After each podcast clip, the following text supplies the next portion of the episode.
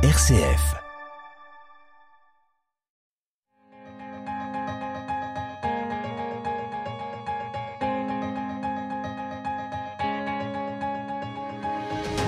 RCF, le quart d'heure européen.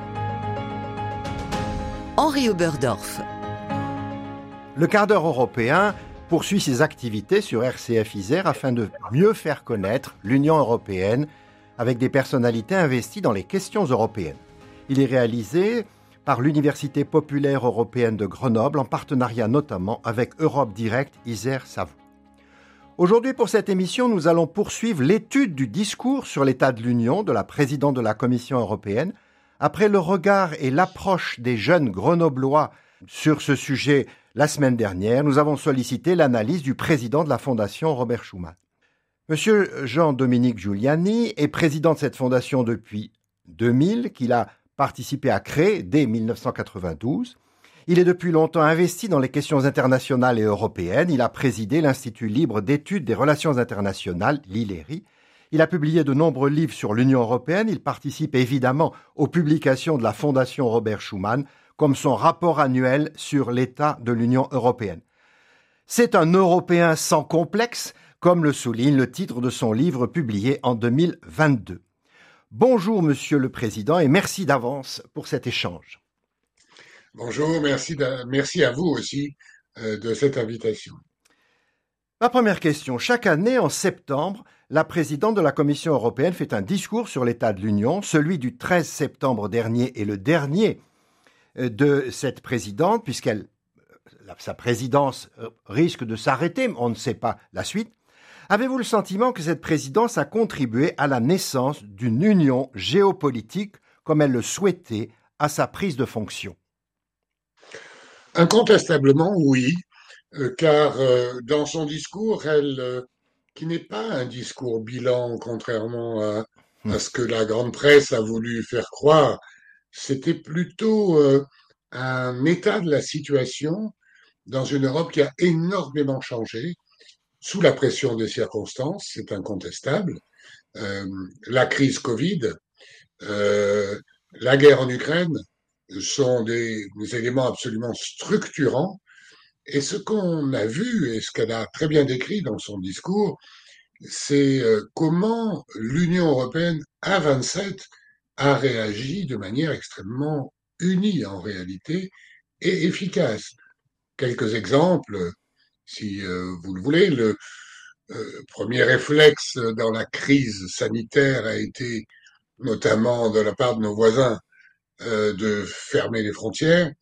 Au bout d'un mois et demi, sous la pression des citoyens, on a rouvert les frontières, évidemment, et on s'est orienté vers la recherche de solutions communes qui nous ont conduit à devenir le premier producteur mondial de vaccins anti-Covid et le premier donateur, y compris en Afrique, un milliard de doses dès l'année dernière. De la même manière, la guerre en Ukraine a vu une Europe complètement unie, 11 trains de sanctions votés à l'unanimité, soit plus de 70 milliards d'euros d'aide à l'Ukraine, dont pour la première fois euh, plus de 14 milliards d'euros de, d'armement permettant aux Ukrainiens de résister à une agression inqualifiable. Donc, si vous voulez, ce sont des choses qui ont complètement changé. Euh, la Commission y a pris toute sa part et les États membres euh, ont été euh, au rendez-vous aussi de ce changement vers une Europe qui compte davantage en géopolitique, euh, sur la scène politique. Alors on peut dire que euh, c'est insuffisant, que ça va pas assez vite, euh, etc. Mais elle a tracé dans son discours quelques pistes supplémentaires qui, à mon avis, vont occuper l'Union européenne dans les neuf mois qui viennent avant l'élection européenne du mois de juin et un sujet dont elle a parlé euh, et qui nous saute au visage, c'est la question migratoire, évidemment. En même temps, on a l'impression que, y compris au travers de son discours, l'Europe avance grâce aux crises. Bah, si vous voulez, ce que je constate une fois de plus, euh, notamment dans cette crise migratoire, c'est que nous avons été formés, formatés euh, mmh. dans un cadre national. Euh, où nous avons appris que la démocratie ne pouvait exister qu'à travers les frontières nationales. Mais l'Union européenne a démontré que on pouvait dépasser ce cadre national tout en respectant les, identités euh, des nations. Et en matière d'immigration, c'est particulièrement le cas. si nous, le, nous voulons répondre tout seuls, comme nous l'avons fait jusqu'ici pour euh, résoudre cette crise, nous n'y arriverons pas. Nous n'arriverons pas à être à la fois humains, comme c'est notre devoir, et à la fois efficaces, comme euh, nos concitoyens l'exigent. Autre sujet, le, le pacte vert pour l'Europe est-il bien la pièce maîtresse de l'économie européenne, comme l'indique la présidente de la Commission? C'est un engagement fondamental euh, des États membres et de la Commission. Euh, pour ne rien vous cacher, euh, j'ai quelques interrogations sur la méthode utilisée. Euh, on voit que nos gouvernements, les institutions européennes, tout le monde veut être exemplaire dans la lutte contre le réchauffement climatique. Et c'est heureux, parce que c'est nécessaire. mais nous ne sommes pas seuls dans le monde. Et donc, il faut faire très attention euh, à ne pas nous mettre trop de boulets aux pieds que dont d'autres s'affranchiraient. Euh, mes regards vont. À quel boulet pensez-vous? Oui.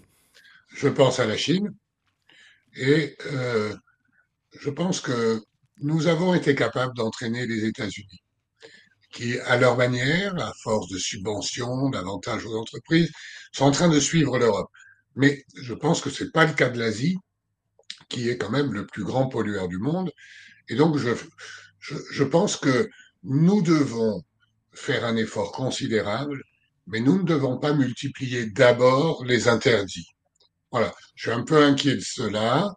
Euh, je crois qu'elle a, euh, elle a pris conscience dans son discours euh, de ce virage nécessaire qui consiste à convaincre euh, tous les acteurs économiques. Je pense que les entreprises sont en train de le comprendre, les opinions publiques aussi, des efforts qu'il faut faire pour euh, relever ce défi euh, de la lutte contre le réchauffement climatique. Je prends un exemple, le, le mauvais exemple, c'est ce qu'on appelle la taxonomie, c'est-à-dire vouloir tout classifier entre ce qui est bon et ce qui est mauvais comme activité. C'est pas comme ça qu'on va gagner. En revanche, il faut que tout le monde soit amené à faire des efforts euh, de lutte contre le réchauffement.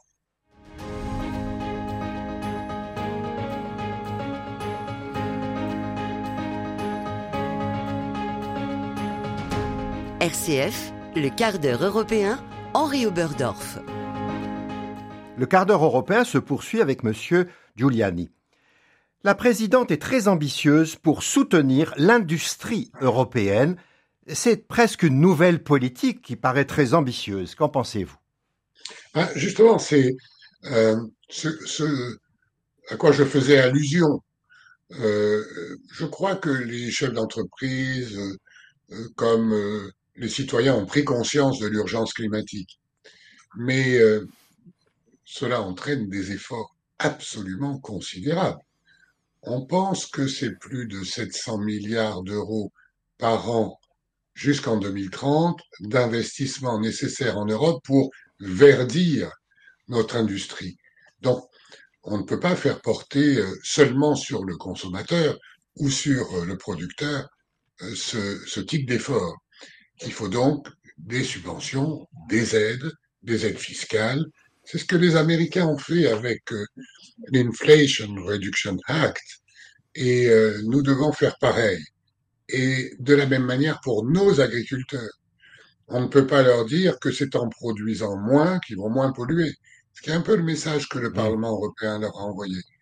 Donc, euh, on réduit l'utilisation des engrais, on réduit les productions. Bon, tout ça est très bien, bientôt on va tuer les vaches parce que euh, ce sont elles qui polluent le plus. Donc il faut faire très attention. Nous ne réussirons que si nous convainquons et embarquons tout le monde. Et je crois que le, dans son discours sur l'état de l'Union, la présidente de la Commission européenne a opéré un, virage euh, opportun dans ce sens. Elle a annoncé, par exemple, des états généraux de l'agriculture il y a encore 800 millions de personnes qui souffrent de la faim dans le monde, on ne va pas réduire notre production agricole. Donc, nous, nous visons à l'autosuffisance, mais aussi à aider les populations qui en ont besoin. Donc voilà, des réflexions un peu différentes de ce qu'on entend un peu trop rapidement comme une mode verte euh, qui finalement risque euh, d'être rejetée par les opinions au profit des extrêmes. Donc il faut faire très attention. Elle est aussi très favorable à un élargissement comme un nouveau destin pour l'Union européenne. Elle évoque plusieurs élargissements potentiels. Là encore, c'est un sujet complexe.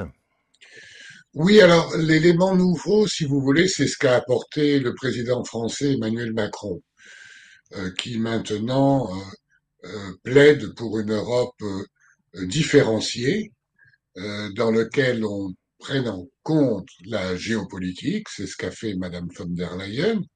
on ne peut pas laisser la Moldavie aux mains des interférences russes, ou bien les Balkans, les Balkans occidentaux sous la pression chinoise ou turque, sans réagir, parce que ce sont nos frontières, ce sont nos voisins, et donc nous savons, euh, nous sommes directement concernés. Et donc l'idée, c'est d'avoir une, une, un élargissement progressif en réalité, avec euh, des offres euh, différenciées. Il y a d'abord la sphère d'influence européenne, politique, diplomatique, voire militaire, qu'il faut élargir rapidement euh, sous peine de voir d'autres puissances pas forcément sympathiques s'en occuper. Et puis après, il y a l'intégration du droit européen, du grand marché, qui est très compliqué, très compétitif, et dans lequel on peut pas euh, faire entrer de plein pied des économies euh, qui sont pas au même niveau que nous.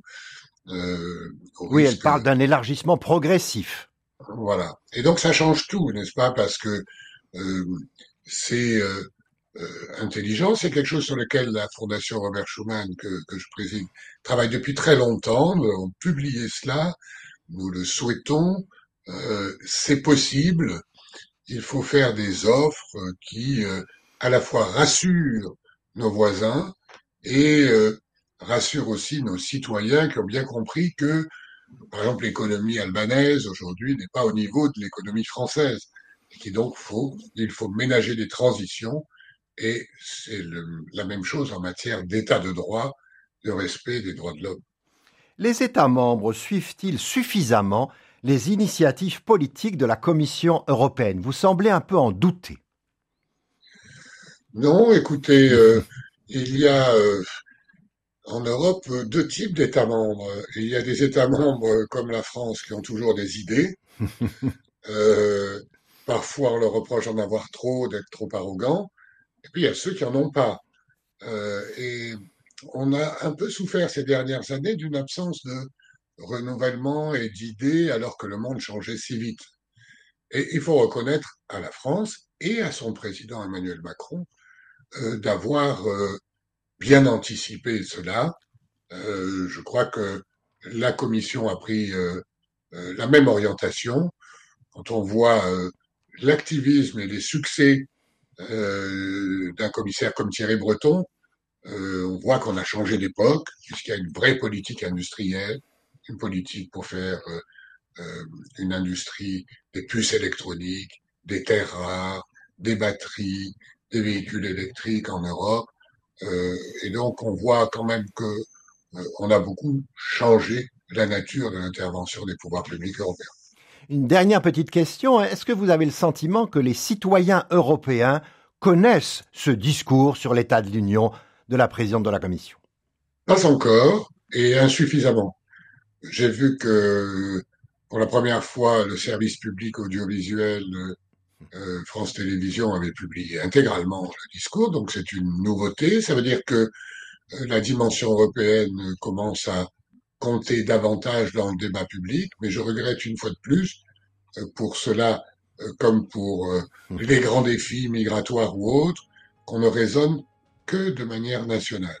Mais je crois qu'on a quand même avancé. Merci beaucoup, Monsieur Giuliani, pour cet échange. Merci beaucoup. Merci à vous.